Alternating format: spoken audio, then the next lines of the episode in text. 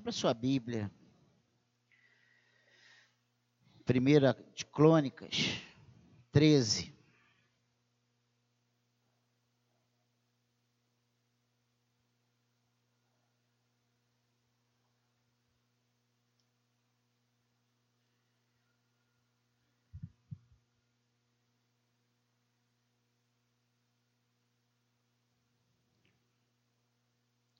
Primeira primeiro livro de Crônicas, capítulo 13, verso 8. Vamos ler, na verdade, três versículos: o 8, o 12 e lá no capítulo 15, o 25. Você achou? Diga amém.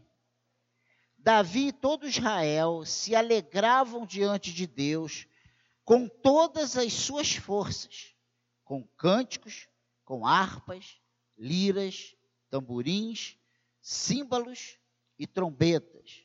Verso 12. Naquele dia, Davi teve medo de Deus e disse: Como poderei trazer a arca de Deus para junto de mim? Capítulo 15, verso 25. Davi, os anciãos de Israel e os capitães de milhares foram, com alegria, buscar a arca da aliança do Senhor na casa de Obed-Edom. Amém? Que o Senhor abençoe a leitura da Sua palavra, que o Senhor fale aos nossos corações nesta manhã, que o sono, o cansaço, o desânimo saia, né? Caia por terra e que você preste atenção, que você seja abençoado pela palavra de Deus. Esse verso 8 diz que Davi e todo Israel alegravam-se perante Deus com todas as suas forças, com todo o seu empenho. Né? O versículo 12 diz que Davi temeu o Senhor.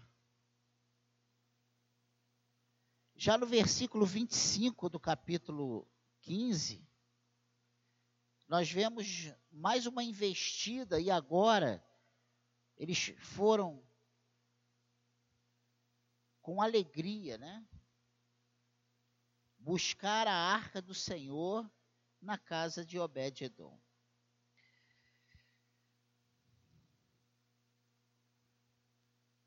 Quero começar dizendo que, como um pano de fundo, Davi resolve trazer a arca para Jerusalém. Né? E aí eles preparam uma estratégia, um carro novo, põem usar e esqueci outro nome aqui, usar Aiô, Aiô, Aiô, eles para conduzirem esse essa carroça nova, né, para que tinha arca, mas lá atrás Deus tinha dado ordens para que ninguém tocasse na arca. Ninguém podia tocar na arca. Esse que tocasse na arca seria fulminado. E nós vemos aqui que vem Davi com todo Israel. E numa alegria, numa cantoria, e eles vêm. E num determinado momento da, da, da, da, da, trilha lá, na subida, não sei, passando por terrenos pedregosos, o que, que acontece? A arca dá aquela balançada, usar acha que a arca vai cair, ele estende a mão para segurar a arca. E ele é fulminado. Peraí, mas não é uma coisa boa? Não é uma coisa justa? Não é lícito. Então, a primeira coisa que nós precisamos entender é que as coisas certas devem ser feitas de modo certo, ou vão falhar. Se nós prestarmos atenção na condução da coisa, ela foi diferente das instruções de Deus.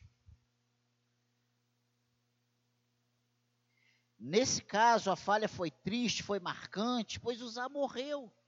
E a arca, Davi teve medo e a arca já não foi mais para Jerusalém, para onde ele estava, para perto, para perto do palácio, perto da cidade, da moradia do rei.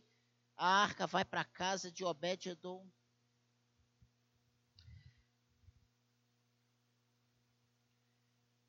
As multidões, elas não asseguraram a bênção de Deus.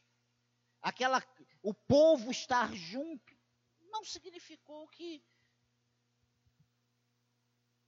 Deus iria, Deus perdoasse, né? Uma falha daquela. Ah, mas foi só, poxa, mas foi para a arca não se espatifar no chão.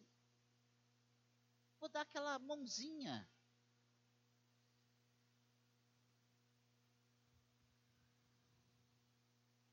E essa cantoria, esses cânticos pomposos, com harpas, com trombetas, com símbolos. Tudo terminou em lamento. Essa cerimônia suntuosa não foi a garantia de graça. Havia energia, havia alegria perante o Deus, com, né? eles estavam ali, eles se alegravam perante Deus com todo o seu empenho. Mas isso não garantiu o bom andamento das coisas. E olha, não era aquela adoração maçante e sonífera como às vezes a gente enfrenta as, as minhas pregações, né? Mas eles estavam louvando com todo empenho. Pense nisso. Não houve sacrifício. E isso foi uma falha fatal. Como podemos servir ao Senhor sem sacrifício? Aí fica essa pergunta. Mas se nós prestarmos atenção, tudo na nossa caminhada, tudo na nossa vida, tudo no nosso dia a dia, existe uma orientação de Deus para o nosso proceder. Se você prestar atenção e for comigo lá em Êxodo, no capítulo 37, Deus dá ordens específicas quanto essa arca não foi feita por uma imaginação humana. Ninguém teve um sonho e acordou de manhã e fez a arca. A arca tinha medidas, tinha, sabe, todo.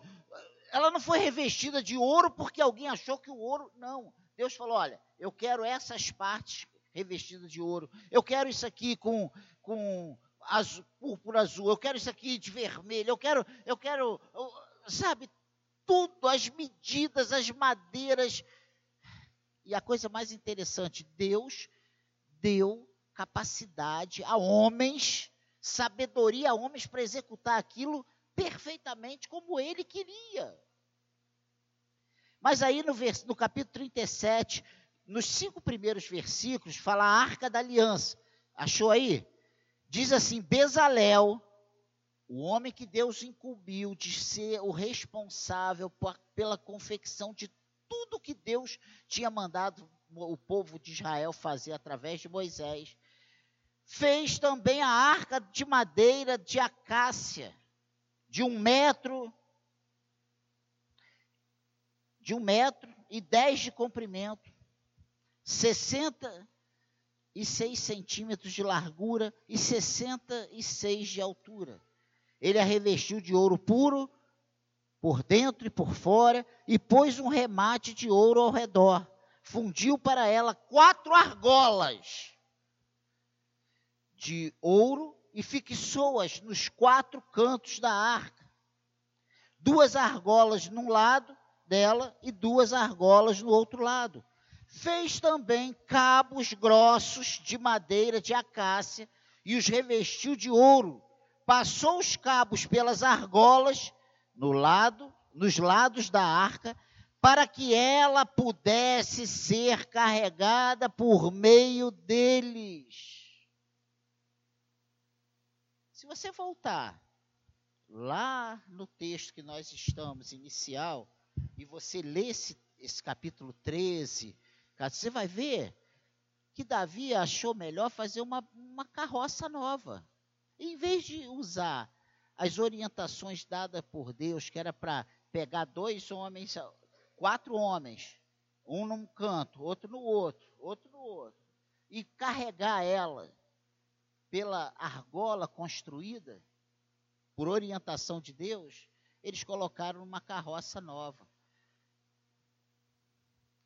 Por isso que eu coloquei aqui que não podemos servir ao Senhor sem sacrifício. Era muito menos custoso colocar a, arca na carroça e, a, e os, os animais carregarem a arca. Rolando na carroça, tranquilo, dois ali conduzindo.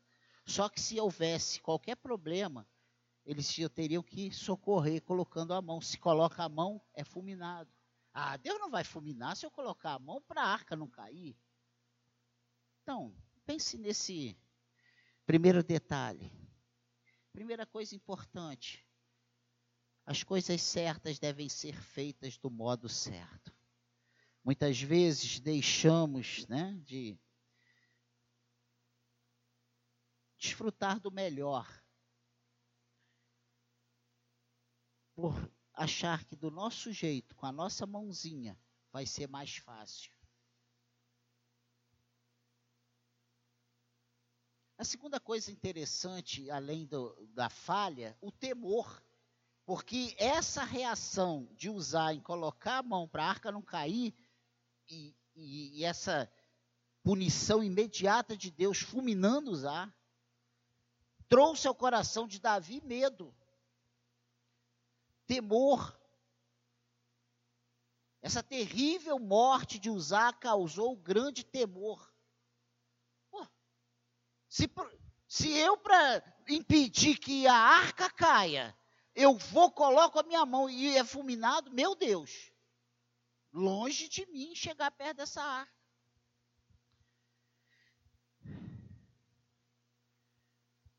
Se você lembrar e ler, e uma boa oportunidade para você nesse início de ano, começar uma leitura bíblica, nós ainda estamos no segundo mês. Se você acelerar um pouquinho, você entra, engrena, né?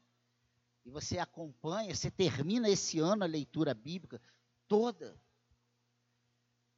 Você vai ver que, do mesmo modo, o Senhor matou Nadab e Abiú por oferecerem fogo estranho. E os homens de Bet-Semes por olharem para dentro da arca. E nós vemos ao longo da história do povo de Israel Deus cumprindo, exercendo a sua palavra. Ele falou, ó, o que ele falou vai ser fulminado, não tinha perdão. Que é isso?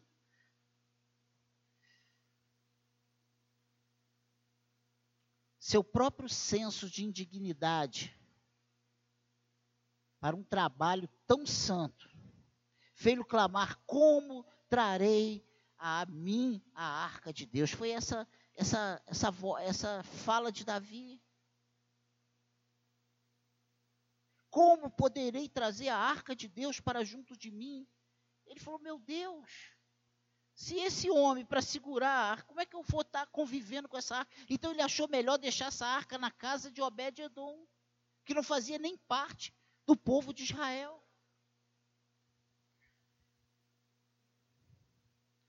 Alguns fazem da santidade de Deus e da severidade de sua lei uma desculpa para perversa negligência. E nós não podemos entrar por essa vibe. Não podemos ser negligentes, porque nosso Deus é um Deus zeloso. Vide a parábola dos talentos. O que tinha cinco, negociou os cinco, ganhou mais cinco. O que tinha dois, negociou e ganhou mais dois. E o que tinha um, ah, esse senhor, ele quer colher onde não plantou, ele cobra daquilo que não deu, ele é severo, ele, ele vai me punir, eu vou enterrar esse tesouro. E sabe qual foi o desfecho quando esse senhor volta? Para os que negociaram e duplicaram os seus negócios, seus bens. ele abençoou e mandou entrar para o descanso do seu Senhor. E esse que, por essa visão desse Deus, sabe, desse Senhor que cobra, ah, é muito difícil. Eu não quero me queimar. O que acontece? Ele é reprovado. E ele é expulso. E esse um talento que estava com esse homem, esse servo negligente, é dado para o que tinha dez, e esse servo ficou sem nada, ficou fora do convívio do seu senhor. Não podemos fazer da, da santidade de Deus e da severidade de sua lei uma desculpa para não fazermos o que ele nos manda. Outros sentem-se esmagados de temor santo e por isso fazem pequena pausa, até que estejam mais bem preparados para o serviço santo. Irmãos, o tempo é esse. Quem nos prepara é o Senhor. Nós temos simplesmente que dar os passos naturais e deixar que Deus nos use, deixar que Deus nos capacite, que Deus, sabe, não podemos é fazer aquilo que Deus não mandou.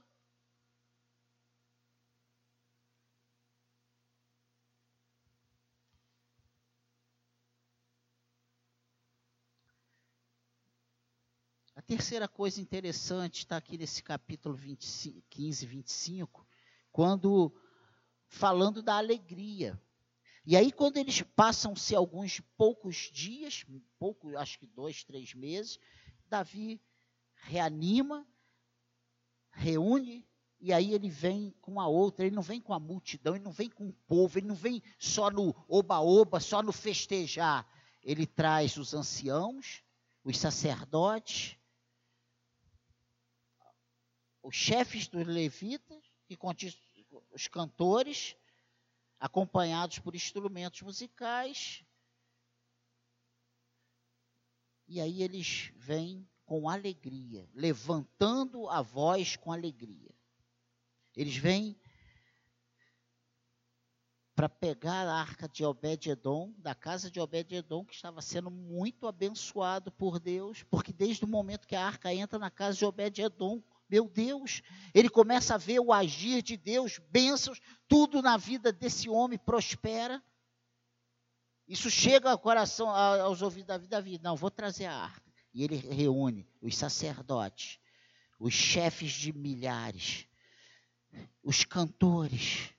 E eles vão com alegria. E eles pegam a arca e trazem, pra, levam para Jerusalém.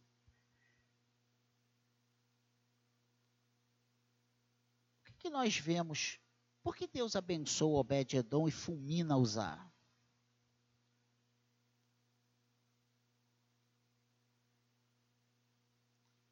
Isso mostra que pessoas simples podem habitar com Deus e não morrer. Nós podemos habitar com Deus e sermos abençoados.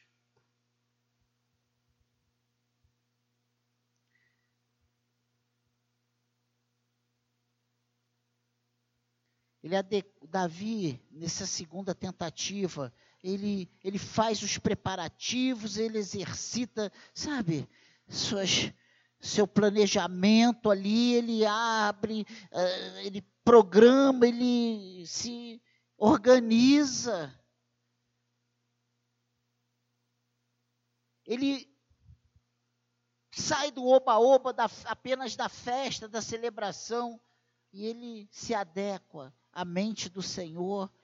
Ele diz isso aí claro os filhos dos levitas, no versículo 15 do capítulo 15, trouxeram a arca de Deus sobre os ombros pelos cabos, como Moisés havia ordenado, segundo a palavra do Senhor. Ele não coloca mais num, numa carroça nova. Ele, Davi, para, peraí, o que, que foi? Que, aonde nós erramos? Ah, Deus não mandou carregar a arca em carroça, Deus mandou carregar a arca nos ombros.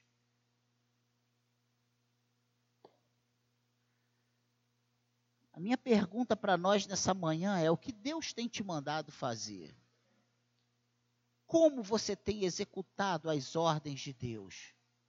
Do seu modo ou do modo que Deus espera que você faça? Como Ele mandou que você faça?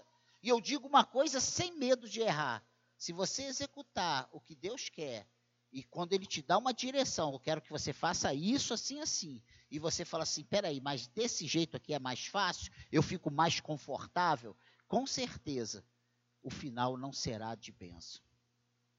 Mas eu fiz a coisa certa, mas eu fiz o que era melhor, o lógico, o, o correto. Eu não... Deus mandou você fazer assim, dessa forma? Da forma que Deus manda, mesmo que às vezes aos nossos olhos sejam incoerentes, pô, muito mais tranquilo carregar a arca numa carroça novinha, tudo preparado com, sabe, com excelência para aquela situação, do que eu carregar isso nos ombros. O cara pode torcer o pé, pode escorregar, sabe? A gente começa a pensar numa série de coisas. A minha pergunta é: que seria mais coerente? E tenho certeza que se fizéssemos um censo aqui nessa manhã, todos iriam dizer que era muito mais coerente carregar a arca na carroça. Muito menos trabalhoso, muito menos desgastante. E hoje um dos grandes problemas ainda, hoje não, há quantos milhares de anos tem isso aí? Três, milhar, três mil e poucos anos atrás. Naquela época, o mais fácil já era pensado. Imagina hoje. E um dos males da nossa, da nossa igreja pós-moderna é essa. É nós querermos sempre as facilidades. Nós não queremos o, o que nos custa. Nós queremos o que é mais fácil, o que é mais prático, o que é Não, o reino de Deus não é dessa forma. Os sacerdotes ocuparam seus lugares, homens e métodos devem ambos ser governados por Deus. E se você vê isso aqui no versículo 14, diz o seguinte: então os sacerdotes, do capítulo 15, então os sacerdotes, os levitas, se santificaram para trazer a arca do Senhor Deus de Israel. Meu Deus, eles se santificam, eles se preparam, eles não estão mais na festa, sabe? Como é que vai ser? Vamos dançar, vamos fazer a coreografia e vamos gritar. Não, eles se santificam. Nós não queremos mais isso, santificar hoje dá trabalho. Eles vão buscar como é que Deus mandou Moisés carregar essa arca. Como é que foi isso? Ah, foi com os varais revestidos de ouro, feitos de acácia. E aí colocam no. Ah, é assim. E aí eles se programam. Olha o versículo 26, o que é que diz? Davi, os anciãos de Israel, os capitães de milhares foram com alegria buscar a arca da aliança do Senhor na casa de Obed de Obed-Edom.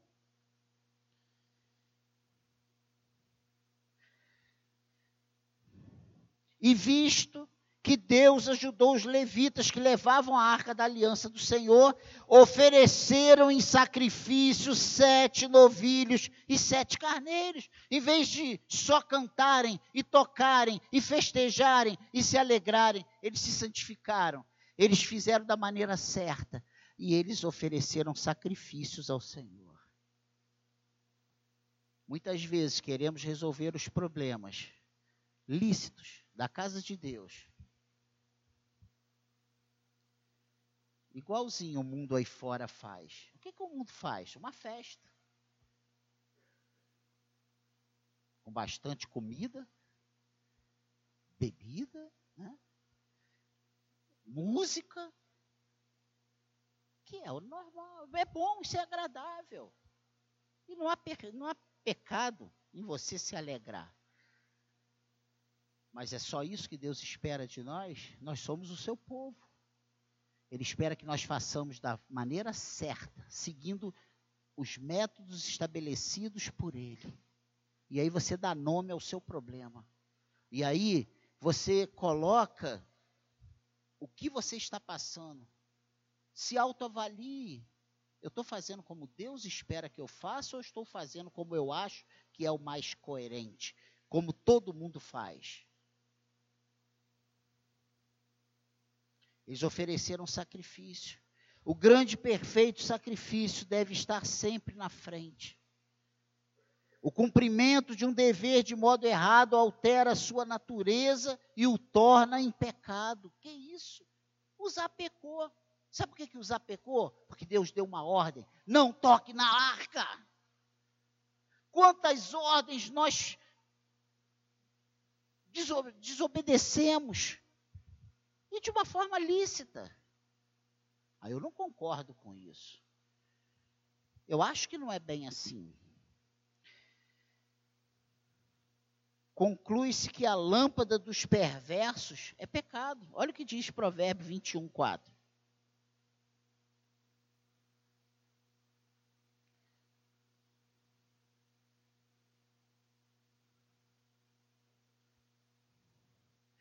Olhar arrogante, coração orgulhoso, a lâmpada dos ímpios são pecado.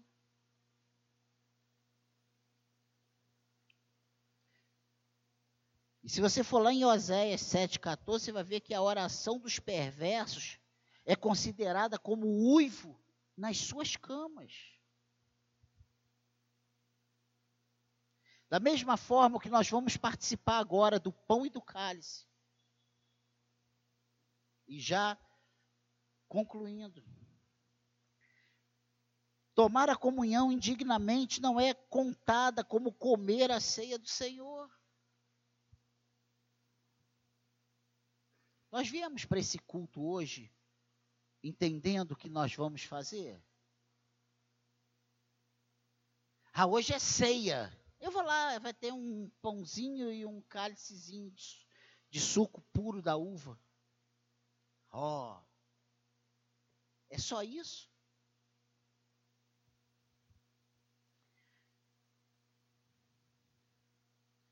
Nós temos observado que a palavra, olha, nesses últimos dias, como eu tenho compreendido o que Jesus falou quando ele disse que nós erramos por não conhecer as Escrituras, nem o poder de Deus. Olha o que, que diz 1 Coríntios 11, 20. Quando, pois, se reunirem no mesmo lugar, não é a ceia do Senhor que vocês comem, porque quando comem, cada um toma antecipadamente a sua própria ceia, e enquanto um fica com fome, outro fica embriagado. Será que vocês não têm casas onde podem comer e beber? Ou menosprezam a igreja de Deus e envergonham os que nada têm? Era o problema da igreja de Corinto. Uma, uma de uma diferença social muito grande, uns muito ricos e outros muito pobres. E os muito ricos faziam banquetes, iam para lá na reunião, no templo, e comiam e bebiam até ficar embriagados. Em contrapartida, o que não tinha nada, não tinha nem um, um pedacinho de pão, nem um cálicezinho de vinho para tomar. E aí um ficava sem nada, com fome, sem comer, e o outro embriagado e empanturrado de tanto comer.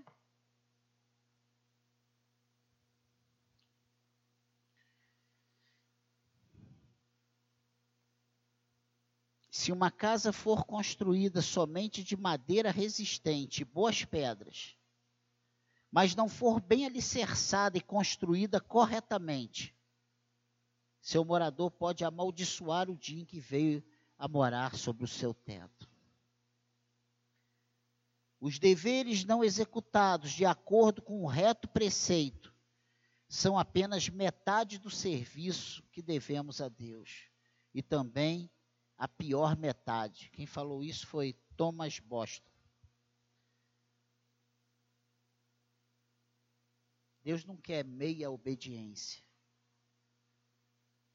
Deus não quer meio serviço. Deus não quer meia obra.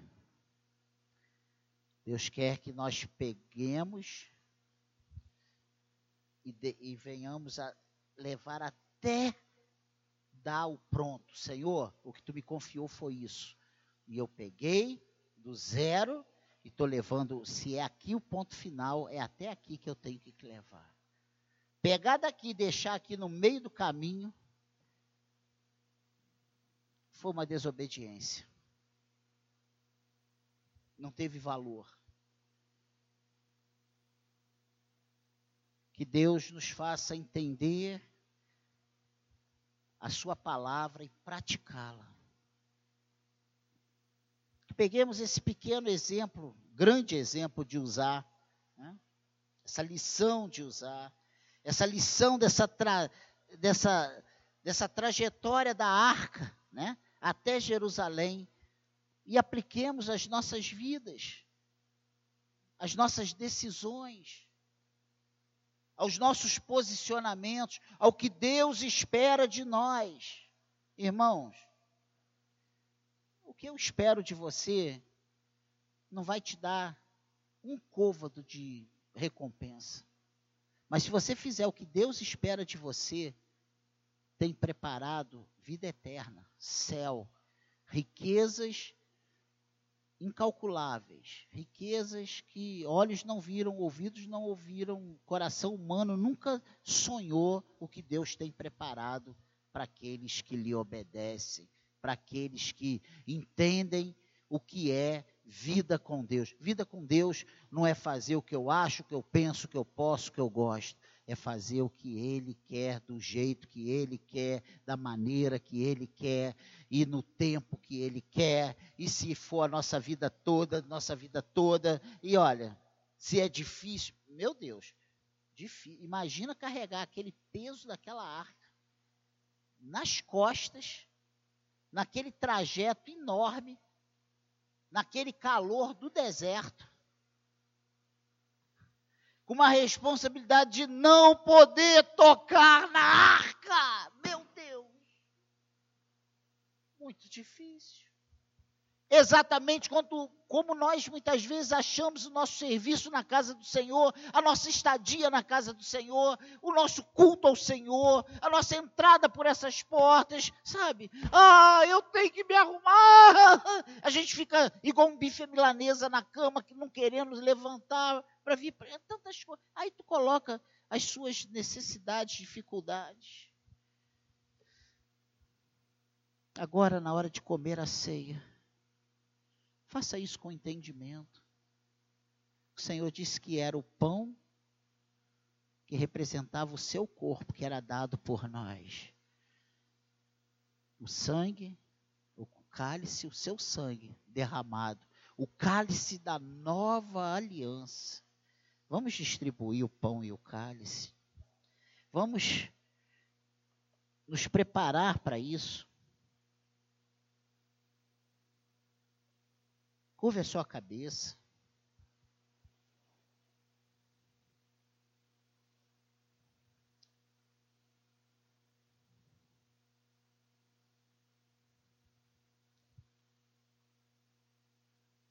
Pai querido, nos dê o entendimento que precisamos ter do teu reino, dos serviços, do nosso dia a dia, desde as coisas mais simples.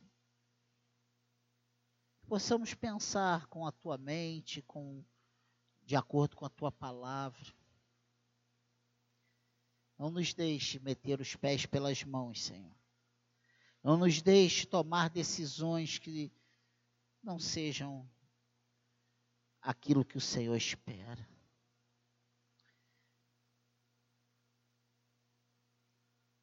Samuel, Deus manda Samuel falar para Saul: Por acaso eu tenho prazer em sacrifícios?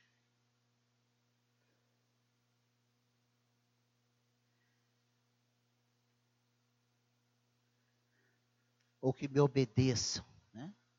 Deus tinha dado uma ordem: não pegue nada. Que o Senhor nos ajude nessa manhã